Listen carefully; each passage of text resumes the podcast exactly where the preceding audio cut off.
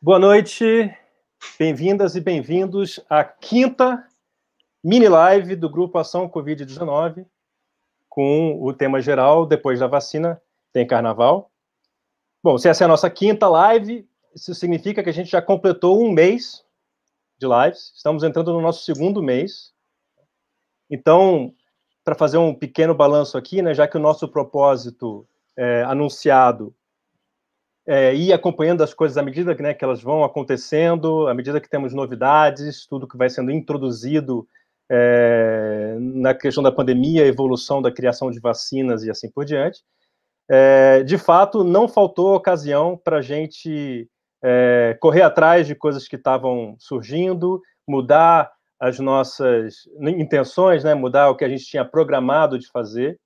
É, e essa semana vai ser mais ou menos a mesma coisa na nossa quinta live, é, que também tem um, um, nome, digamos assim, jovial, né? É, é, quem dá mais, as vacinas e suas promessas, porque de fato as vacinas parecem estar prometendo cada vez mais. Né?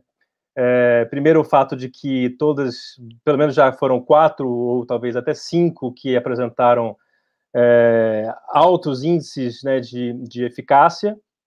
É, e agora temos algumas promessas até de que ainda neste ano, ou seja, ainda este mês, né, é, já tenha gente sendo vacinada mundo afora.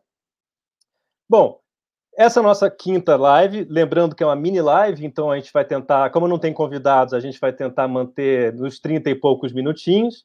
É, vai ser uma live puro sangue e, como eu sempre faço, eu vou deixar as nossas participantes é, falarem delas mesmas. É, bom, quem já viu as nossas lives já deve ter cruzado, seja com a Jerusa, seja com a Beatriz. É, então, em vez de dizer que elas vão se apresentar, né, já que cada um sabe de si, eu, vou, eu digo que elas vão saudar, né, elas vão fazer a, a saudação de entrada. Né. É, bom, eu geralmente peço para ser em ordem alfabética e para quem mudar esse bom hábito, né? Então, é, Bia, quer começar? Oi, Diego, oi, Jerusa e todo mundo que está assistindo.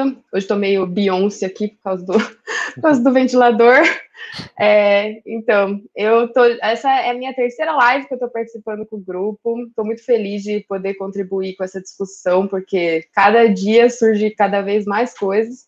Eu sou doutora em medicina é, tropical e trabalhei nos últimos seis anos com o estudo clínico, vacina de gripe, voluntários, todas, todas essas, essas coisas que a gente agora está vendo acontecer com as vacinas de Covid. Então, espero ajudar um pouco para a discussão. Jerusa, diga olá para o nosso povo. Olá, Diego, Bia, boa noite todo mundo. Bem, eu já, minha segunda live, estou atrás da Bia. É, eu, é, bem, já me apresentei a primeira vez, né? Eu sou professora da Faculdade de Medicina e também da Faculdade de Saúde Pública, e eu, a, a, a disciplina, né, que eu, que eu trabalho, estudo, é epidemiologia de doenças infecciosas e transmissíveis, né? Espero também poder ajudar nesse turbilhão de notícias aí, o que, que a gente pode pegar e considerar que já é uma, uma realidade e outras coisas que a gente tem que ter um pouco de paciência para esperar. Muito bem. Então, para dar uma pequena contextualizada na, no que é essa nossa quinta live, né, a gente vai tentar colocar numa espécie de, de pacote né, uma série de pequenas coisas que estão é, assim, na crista da onda nessa semana. É, então, essa questão das promessas das vacinas vem muito dessa brincadeira né, do quem dá mais, vem muito do que estava acontecendo já duas semanas atrás, mais ou menos, em que a cada dia vinha uma notícia de vacina com eficácia acima de 90%, e, e, era engraçado porque elas iam numa escadinha mesmo, né? Então, a primeira, acho que foi a da Pfizer, se não me engano, que foi com 90, aí outra com 93, 94, 95, né? Aí começaram a vir as brincadeiras de que ia ter é, vacina com mais de 100%. No grupo mesmo a gente brincava que eu estava fazendo uma vacina no meu fundo de quintal aqui, nem tem um quintal, eu moro em apartamento, né? mas que ela ia ter 125% de eficácia e tal. E aí aconteceu uma outra coisa semana passada que, que vale a pena discutir, eu acho até que é uma boa maneira de abrir com as perguntas, né, que foi a questão da vacina da AstraZeneca, né, é, que é a vacina da Oxford, salvo engano, é, que apresentou um pouco melhor os resultados, lembrando que todos esses resultados sempre foram é, preliminares, né, da fase 3, é, e, e, e, houve uma pequena confusão aí, que eu não vou entrar em detalhe, porque primeiro porque eu não sou capaz, segundo porque tem duas pessoas muito mais capacitadas para falar disso do que eu aqui, né, mas o fato é que, no fim das contas, não era bem isso e vai ser necessário refazer esse estudo. Né? É, mesmo assim, então essa vai ser a primeira questão que eu vou abrir, mas mesmo assim, é, ontem e hoje tivemos notícias de, de fabricantes de vacinas que já estão pedindo autorização para é, uso emergencial da vacina, ou seja, para já começar a vacinar é, lá pelo dia 20 de dezembro, ou seja, daqui a menos de três semanas. Né? É, é, o caso da Moderna, que pediu para a FDA né, nos Estados Unidos, e é, a Pfizer BioNTech, né, que é uma parceria Alemanha-Estados Unidos, pedindo para vacinar na Europa. É, também tem a possibilidade de que na Índia, algumas dessas vacinas, a, a da Oxford, acho que a Rússia também comece a vacinar. Enfim, a gente vai falar disso um pouco mais adiante, né? É, então, já começa a segunda parte das questões que a gente vai ter aqui, que, que é o seguinte, né? Vai, é, para já realmente? Quando é que isso vai chegar até nós? Né? Quando é que nós vamos começar a ver vacinação acontecendo?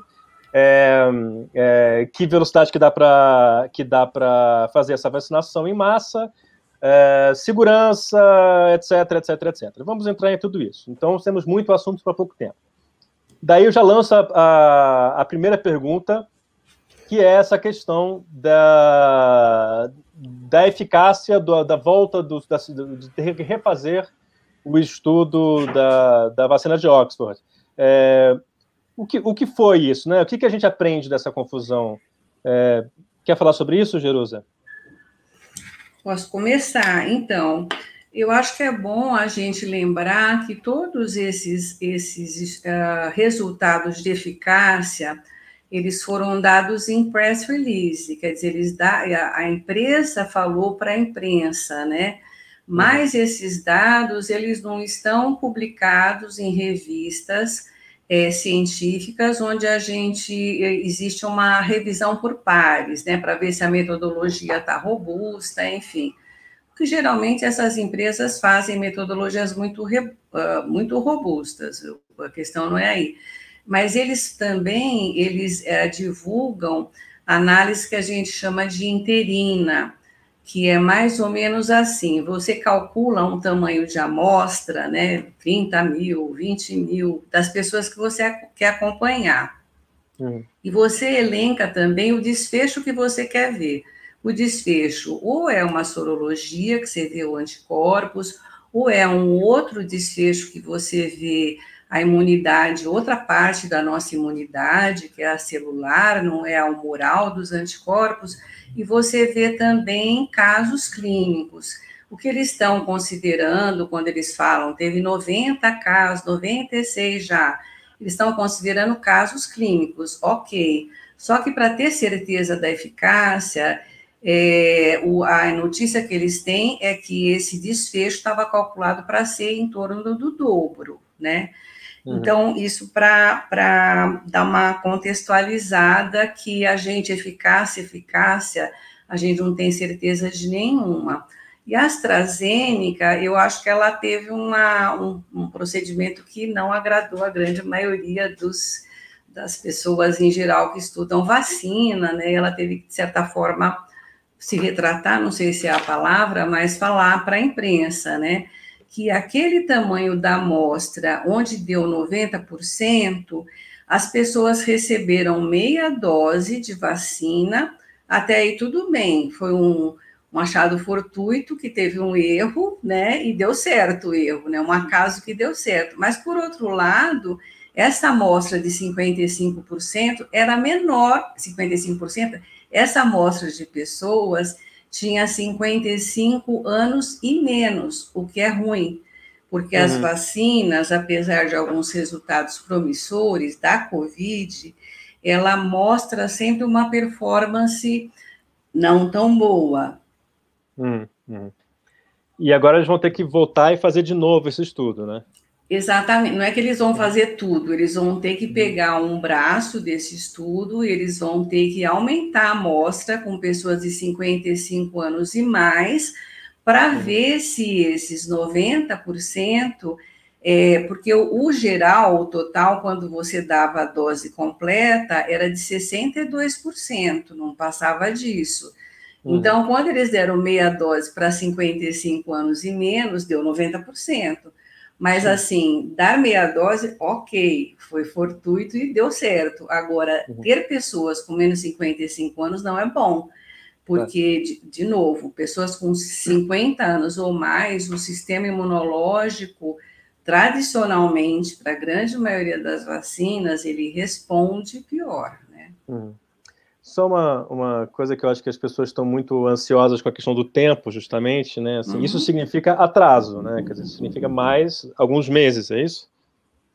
Eles falam que, como a gente está tendo muito caso né, no mundo inteiro, e a AstraZeneca tem é, braço aqui no, no, Brasil, né, com o nosso, a nossa Fiocruz, né, ela está coordenando esse esforço em São Paulo, para quem é de São Paulo, é, a, a, Escola Paulista de Medicina também está fazendo um braço importante, eles acham que vão conseguir alcançar esse N em pouco tempo, né? Mas uhum. é uma vida que vai mostrar, né? Claro, claro. Quer acrescentar alguma coisa, Bia? É, eu acho que a Jerusa falou tudo mesmo. É, é só para deixar claro para quem está ouvindo, na verdade, esse o, o erro que a Jerusa estava falando, né, é realmente foi um erro que eles fizeram uma diluição errada no começo do estudo e vacinaram essas pessoas com uma dose que seria uma uhum. metade de uma dose, né? Mas isso não foi em nenhum momento escondido, uhum. né? Eles, na verdade, entraram em contato com todos os uhum. comitês, é porque como ficou meio essa, essa confusão do tipo, oh, meu Deus, eles estavam escondendo isso, né? Não, mas todo mundo sabia e foi, é, a surpresa foi que deu mais eficácia nesse grupo da meia dose. Então, por isso que foi... Entendi. Derrumando, basicamente. É, Bom, então, é, aproveitando para passar para o segundo ponto importante, né, que é essa questão da, da possibilidade de já em, em dezembro ter gente em alguns lugares sendo vacinados, né? Como eu mencionei antes, né, a, a FDA pode aprovar esse uso emergencial pela, pela Moderna, né, e a União Europeia pode, pode aprovar a versão da Pfizer BioNTech. Né? É, bom, acho que a, a primeira pergunta a fazer em relação a isso, para situar as pessoas, né, é, é, um, em que consiste né, esse, essa autorização especial, quer dizer, é uma coisa provisória, ou, ou dá para considerar isso realmente como o começo da, da do depois? né? E, e, bom, se tem algum precedente que dê para servir de exemplo, para, enfim, ilustrar para as pessoas? É, Bem, eu, eu... É, deixa a Jerusa falar, eu acho que ela teve uma experiência, essa parte eu compro. Não, então, é, eu conheço precedentes, por exemplo, mas é com medicamentos, né? Vacina nunca, porque vacina é uma coisa para prevenir e na nossa existência, tanto da minha quanto de vocês, que são mais jovens, a gente não teve uma coisa tão grave nessa dimensão, né? É, o, H, o H1N1 mostrou-se muito é, razoavelmente tranquilo, parecido com isso, que foi em 2009. Eu acho que quando a gente teve o HIV na década de 80, o FDA ele aprovou medicamentos antes das fases, porque o mesmo processo de ensaio clínico que existe para vacina, existe para medicamentos. e o FDA aprovou antes de ter o tal do coquetel, que é a Associação Anti, Antirretrovirais. Ele aprovou um antirretroviral, depois a associação de dois, até que o de três deu certo, né? Então é um uso assim, tá tão, tá tanta gente morrendo, tá tão desesperador, vamos aprovar, né? E geralmente não retira, se mantém isso, né? E vai se aperfeiçoando, vão entrando outros medicamentos ou outras vacinas e a coisa prossegue, né? Então, o uso emergencial é nesse sentido. Entendi. E você quer. É, eu só acho que é isso mesmo e que é, a gente tem que tem que tem que celebrar um pouco a comunidade científica nesse momento, porque Anteriormente, pelo que eu, pela minha experiência que eu sei, só teve a, a, vacina de cachumba em 1960, que foi a mais rápida aprovada até hoje, foi quatro anos e meio. Então, eu acho que é, é legal, é interessante mostrar como uhum. a, o esforço, né, o esforço da comunidade científica, não só da comunidade científica, que tem todo o financiamento das empresas e a pressão popular também, mas esse uhum. esforço mundial fez isso acontecer em, me, em, menos de um ano, é realmente é, uma, é um feito. É. Uhum. Tem uma parte disso que é de evolução de metodologia também, ou não? É, também tem isso, né? Porque até a gente pode uhum. falar um pouco da, da, da, Pfizer, porque a Pfizer é a, essa é a, a que está mais avançada agora, que está quase sendo já começar a vacinação, né, no Reino Unido e, e nos Estados Unidos. E essa vacina é feita com o RNA mensageiro. E essa plataforma é a primeira vez que eles usam essa plataforma numa, numa vacina. E isso pode ser extremamente beneficial para pra, as pessoas, porque é um jeito, é uma coisa que a gente é muito fácil acesso, a gente não precisa de muito tempo pesquisando para chegar a essa vacina. Claro, tem uhum. outras, outros problemas, como a distribuição, né, a refrigeração é, dessa vacina específica que precisa de freezers muito, muito gelados, né, de menos 70 graus. É, tirando isso, ela, ela é uma vacina muito inovadora. Uhum. Então, sim, uhum. eu acho que tem a ver, sim, é, também essa, essas novas tecnologias. Uhum. uhum. Entendi. É. E tem um aspecto, Diego, só rapidinho, assim, tem um aspecto que tem a ver com a doença, né? Que uhum. não é inovação tecnológica, é azar nosso. Por quê? Porque, assim, a doença é tão frequente que a gente consegue ver desfecho clínico, né? O, a, uhum. o exemplo que a Bia deu, ou doença meningocócica, que foi incorporada recentemente no Brasil, recentemente nessa década, né? E outras, pneumocócica, por hemófilos, você acaba usando desfecho laboratorial só, né? Porque você não dá para esperar ter uma doença que é meio rara, né? Então, uhum. você, e você acaba estudando com o tempo o impacto que dá na população, que a gente sabe que dá, né?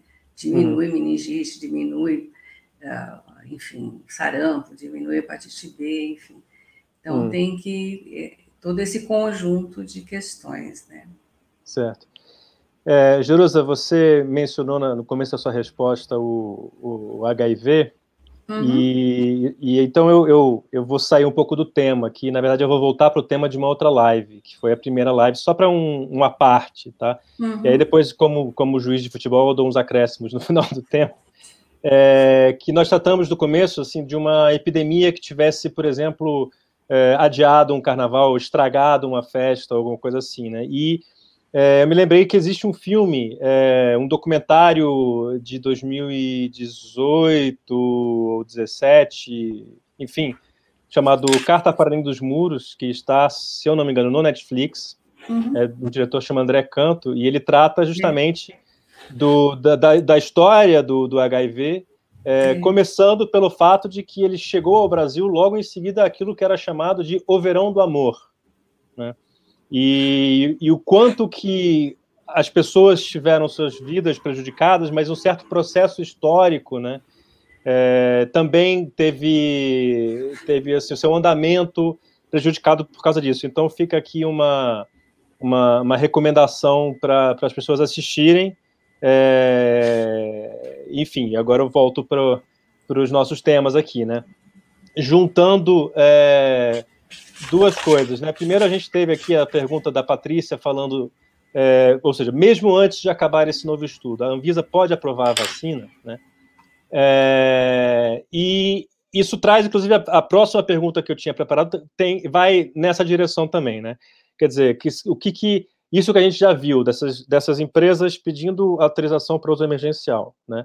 É, mais a, a eficácia e, e, enfim, o erro humano que deu certo, como vocês colocaram, né? Da AstraZeneca, né?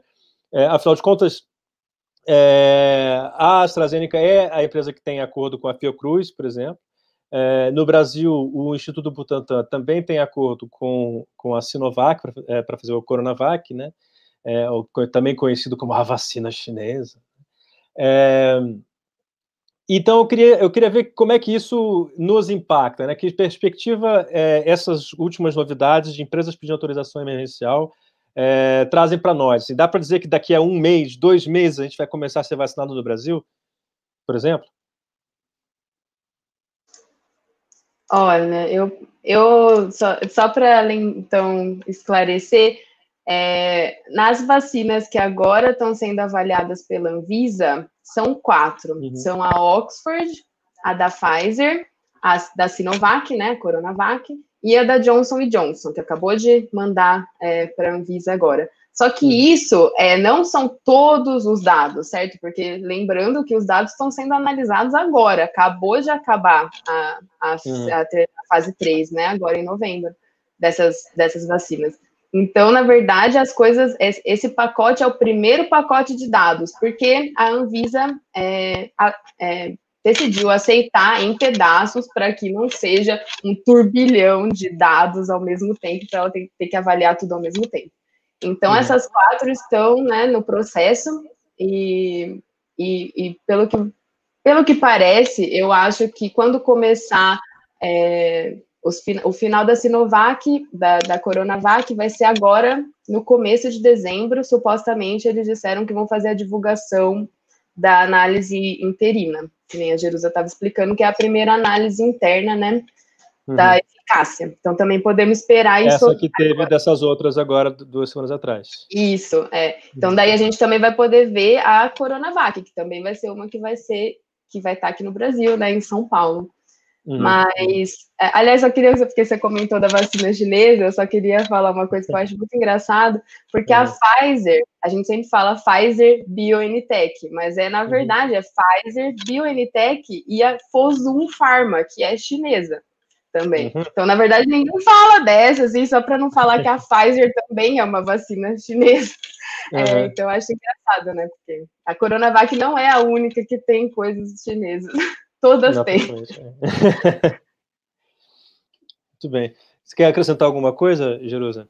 Eu queria que tudo na nossa vida uhum. tem uh, componentes chineses e indianos, né? Porque a Índia, lembrem-se, e, e, e, às vezes coreanos do sul, né? Uhum. Enfim, então tudo tá lá, né? E hum, o que eu queria acrescentar é, bem, é, a, a Bia já colocou as questões e, e, e eu, eu, eu, eu tenho muita. Hoje eu estou otimista, não sei porque eu terminei um curso hoje, sexta-feira terminou outro, então estou ficando uhum. meio contente assim com o resultado, mas eu estou otimista. Eu acho que a gente tem duas vacinas. Uma é a Coronavac, que é uma metodologia antiga, né, do RNA é, inativado, essa da Oxford é de outra metodologia, mas também a, a, conservação também não é difícil, né?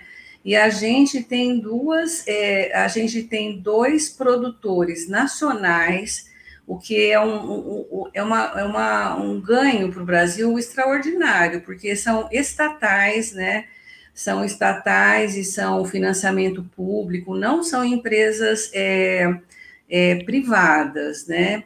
Uhum. E a gente pode vir até a autossuficiência. Por quê? Porque além da, da, da gente receber uma leva grande quando terminar, a gente vai ter transferência de tecnologia e eles estão terminando as fábricas, tanto de uma quanto do outra, para começar a produção nacional, né? Uhum, uhum. Então, por isso que eu estou mais animada hoje. Puxa. Bom, essa era, na verdade, a minha próxima pergunta.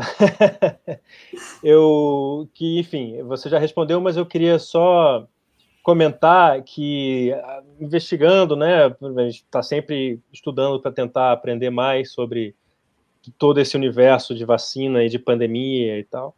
É, e aí eu fiquei muito interessado na questão da Índia, justamente, que você também mencionou, né? E, e aí eu vi, acho que foi na BBC, já não me lembro mais, é, que a Índia, no final das contas, é a maior fabricante de vacinas do mundo, né? Porque várias dessas empresas multinacionais é, têm as suas fábricas na Índia e, graças a isso, também algumas dessas empresas é, é têm acordo já para vacinar lá, né? Então é um país uhum. que que pode, embora não seja um país desenvolvido, né, ele acaba podendo é, ser um dos primeiros a ter uma vacinação em massa. Tal, né? E a gente, no fim das contas, também, talvez não na mesma proporção que a Índia, mas também, afinal de contas, a gente vai ter a mesma proporção em quase nada de um país de 1,4 né, bilhão de habitantes, é, mas é, é, você mencionou uma coisa que eu queria só ressaltar, quer dizer, as, as duas empresas brasileiras estatais que, que, são capazes de fabricar essas vacinas estão construindo as fábricas para isso, né? Quer dizer, uhum. é, ou seja, estão aumentando a sua capacidade, né? Uhum. É, e aí eu, eu, enfim, queria perguntar se existe alguma alguma estimativa sobre a quantidade que dá para fazer, que dá para sair de, de, vacinas quando elas estiverem prontas, com essas uhum. fábricas novas? É. Ah, ah, bem, a, a Fiocruz ela vai receber para recebe pronta, né? E tem um procedimento que é colocar, envasar, enfim, colocar ela como um produto vacinal mesmo, né, com um quantitativo razoável. Mas eles é, prometem né, a, a, a, alguns milhões de doses é, já no primeiro semestre de 2021, com uhum. alguns uhum. milhões já em janeiro, né? A, uhum. a Coronavax é menos um pouco, eu não sei exatamente quanto, né? Uhum. É, eu acho que eu queria que a Bia continuasse para eu lembrar do que, que eu estava falando. É. Não, mas é, você estava falando dos uhum. números, é. né? Que a da a Coronavac, ela importou 6 milhões de doses, né? Que foi, chegou o primeiro lote é, agora há uhum. pouco, também faz umas semanas. E aí a ideia é o Butantan fazer mais 40 milhões de doses Isso. e depois o ano que vem fazer mais 120. Uhum. E uhum. aí a, a, a, da AstraZeneca, né, Oxford, ela importou 100 milhões de doses e que não chegou ainda, né? Mas uhum. a ideia é fazer 165 Sim. milhões. Uhum. Lembrando é... que são é. duas doses por pessoa, né? São duas doses, isso. Uhum. São duas, é. E agora, no, uma coisa também que acho relevante a gente lembrar é que o Brasil, ele, a, até o momento agora, ele reservou uma dose para cada habitante. Então, assim, é meio que a metade do, do necessário. Então, para vacinar, uhum. é, duas doses para metade de toda a população até agora. Hum. E isso é interessante, né? Porque tem países que já estão com é, reservado nove doses por, por habitante, que nem o Canadá. Puxa, então mas... aí você começa a ver a, a diferença, né? A desigualdade aí que está é. acontecendo. Mas eles vão usar duas e depois jogar as outras sete fora? Então, a ideia eu acho uhum. que daí é voltar essas que não usar para uhum. o consórcio da Organização Mundial da Saúde. Mas mesmo assim é, é meio estranho, né? Porque até uhum. esses, esses, especialmente esses países, porque o Canadá, por exemplo, ele tá no consórcio e ele está fazendo esses acordos paralelos é. que, na verdade, estão minando o consórcio. Que, é. que a ideia é para ser mais é, igualitária a, distribuição. Né? Exatamente. Né? Uhum, uhum. Então, eu, eu acho que eu me distraí um pouco, porque eu vi uma, uma pergunta do Zé Paulo aqui que não está aparecendo aqui nos comments, mas é. Mas é só colocar. Tá bom, mas assim, é, eu acho que essa iniciativa, o Brasil também está nessa iniciativa global, que é a COVAX, né? Ah, depois, de, uhum. depois de muita é, decisão do governo federal, ele acabou dando um montante, inclusive expressivo de dinheiro, para participar, porque a COVAX, que é liderada pela Organização Mundial de Saúde, é muito importante, né? A gente tem que entender que é uma doença que não adianta você cuidar do seu quintal, se você não cuidar do mundo equanimemente, você não, não vai estar bem, né? não vai estar seguro, né? Uhum. E só que os países estão fazendo isso que a Bia está colocando, eles estão fazendo uma reserva grande, né? O que é absolutamente indesejável, né? E é, é isso. E, e, e a Organização Mundial de Saúde, antes da COVAX, ela já tinha um outro organismo, que era o GAVI, que é um fundo rotatório da Organização Mundial de Saúde, justamente para os países que não são produtores, que são muito pobres, ter acesso a todas as outras vacinas, que o Brasil tem todas no calendário básico vacinal, né? Uhum. Porque as pessoas não, os países não conseguem ter a capacidade de distribuição, enfim, que o Brasil tem, nem o poder de compra, né? Então, uhum. o Gavi já era uma coisa importante, agora o COVAX veio para tentar fazer isso também com a vacina da Covid. Né? Uhum. E uma coisa interessante, só completando, é que a Organização Mundial da Saúde, né, ela fez uma, um levantamento que estava dizendo que para você arrecadar o dinheiro suficiente para comprar para todo mundo, é, seria necessário 1% do dinheiro que os países já investiram para de alívio para a crise econômica. Então, você vê que, na verdade, não precisaria de muito esforço para você acabar com essa pandemia, só que teria que ser um esforço mundial, principalmente das pessoas que têm dinheiro, no caso. Uhum, entendi. Bom, é, como eu falei na, no começo, né, a gente tem vários pedaços de tema aqui né, para tratar, e a gente já passou por dois e já entrou no, na terceira parte, que é essa questão de distribuição, desigualdade, custo. Né? Acho que seria interessante concentrar de novo nessa pergunta do Zé Paulo, porque isso faz toda a diferença. E faz diferença para a questão da distribuição também. É, claro que hoje a gente não vai conseguir entrar em detalhes sobre tudo isso, né? Inclusive, seria bom a gente falar mais sobre a COVAX num outro dia especificamente, né?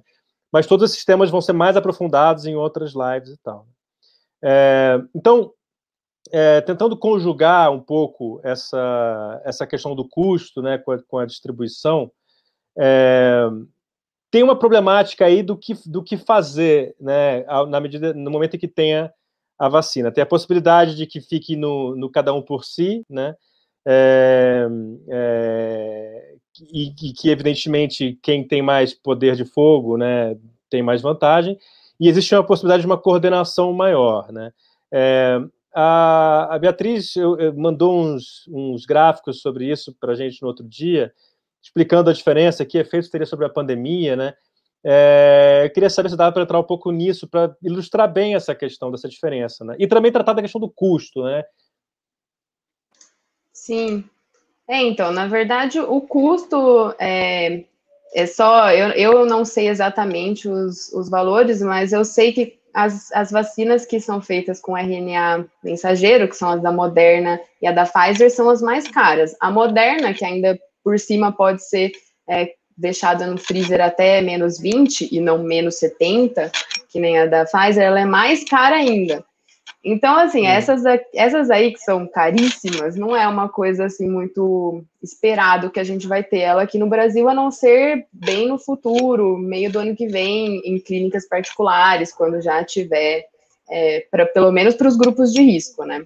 Porque é isso, grupo de risco vai ser a primeira prioridade em todos os lugares, porque né, é onde acontecem os óbitos.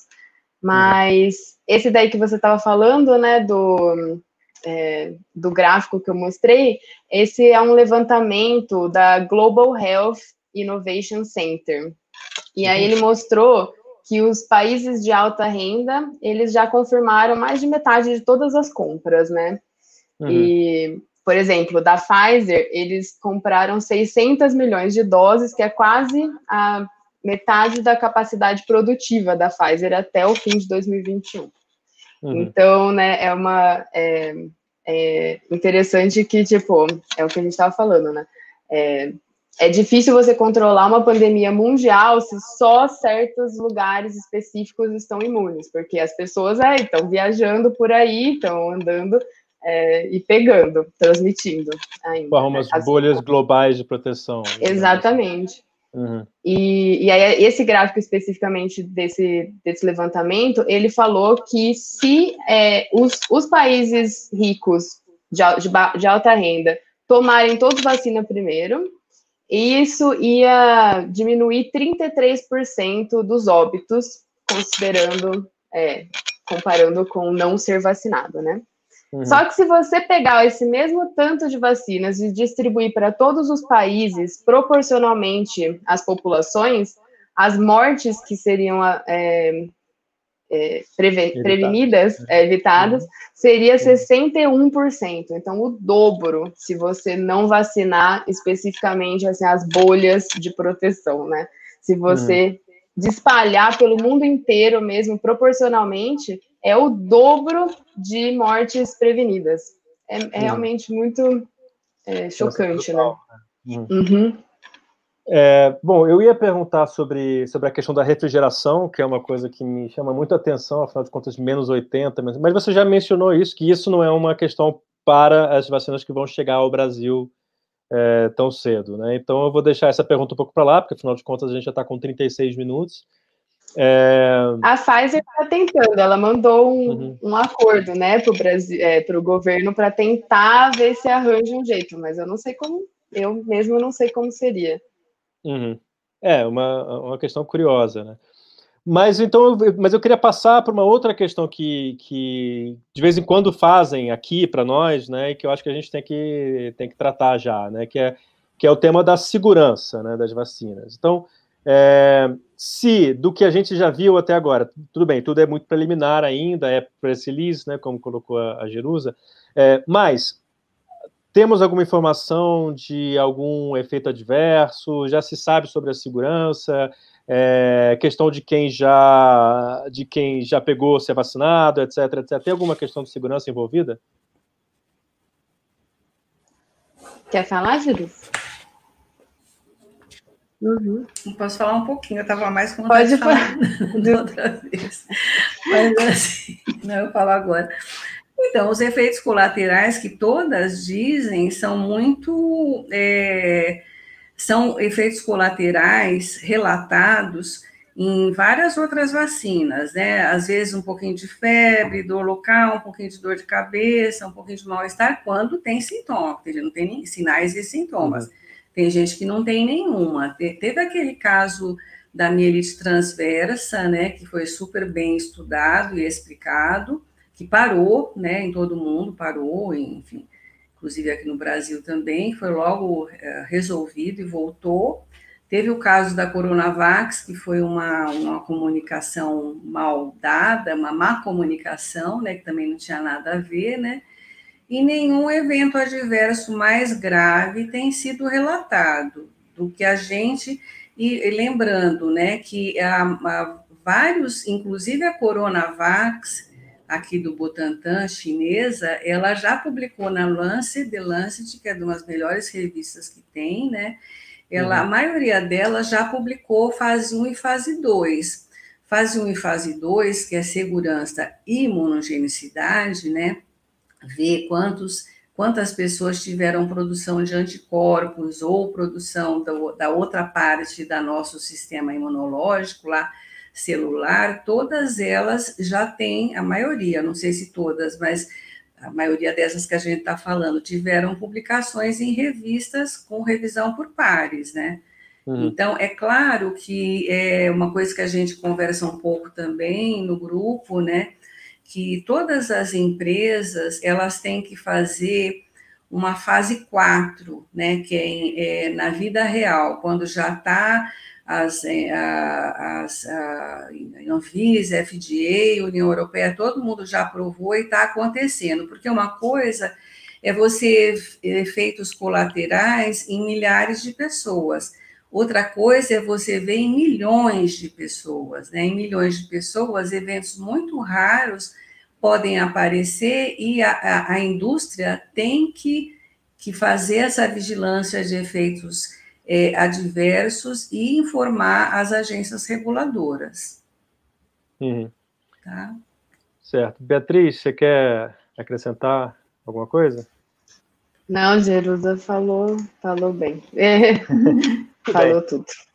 Então é o seguinte, como nós estamos com 40 minutos, é, o último ponto que a gente teria para tratar é a questão é, da distribuição. Afinal de contas, além da fabricação, né, que nós temos é, duas empresas estatais trabalhando para é, é, construir as fábricas, fabricar e tal, em seguida vem a questão da, da distribuição né, das próprias vacinas, é a campanha de vacinação que vem junto. Né?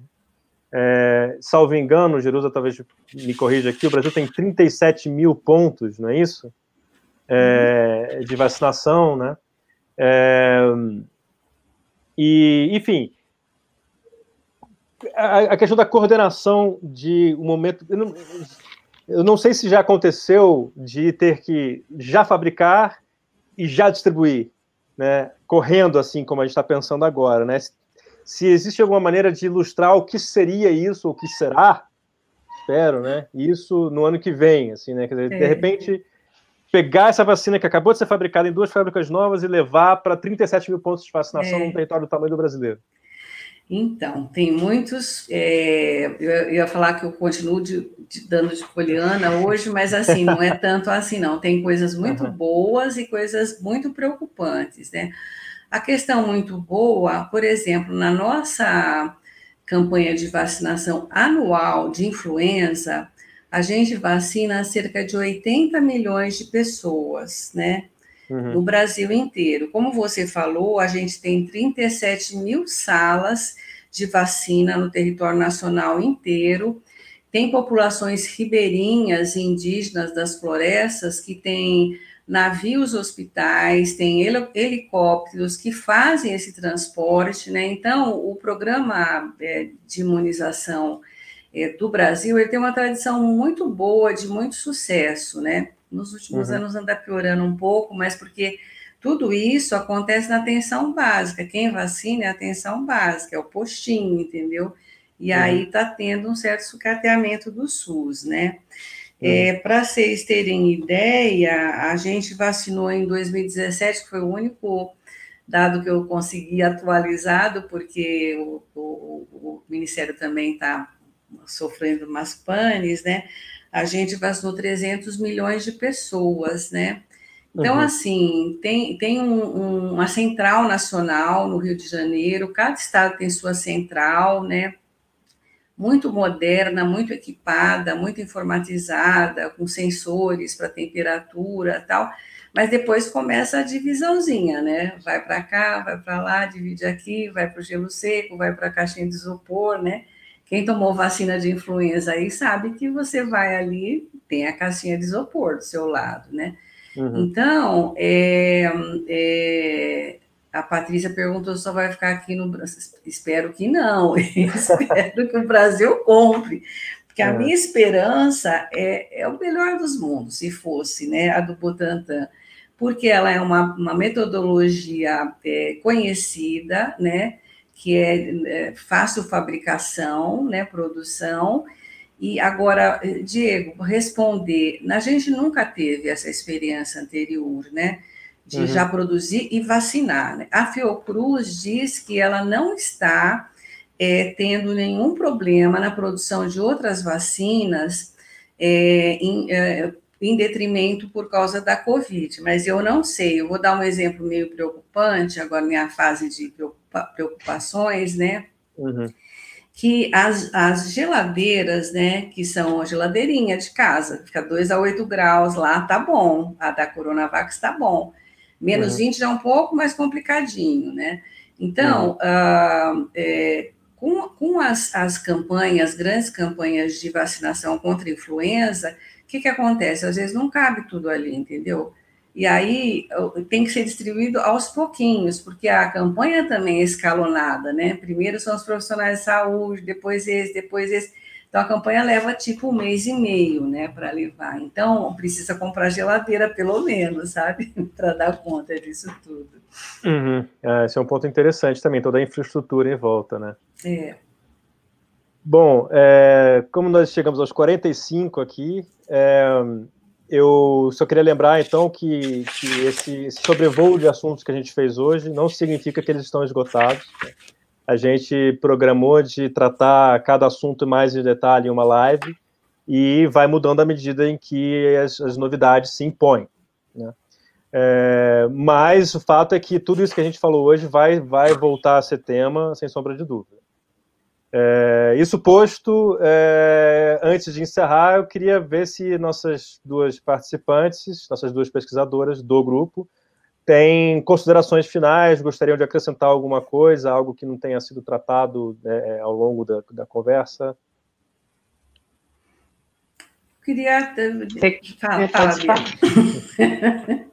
Não, não, fala você. Não, eu, eu, eu na minha ah, na minha vida aqui de animação, é, já que você falou na, no HIV, Diego, lá na sua uhum. fala, na década de 80 a gente descobriu, foi descoberta a pior epidemia depois de, de, da gripe espanhola, né, do mundo, foi uma doença com uma transcendência absurda, né, mexeu com muitos valores, né, com a uhum. questão da moral, com as questões políticas, enfim, tudo isso.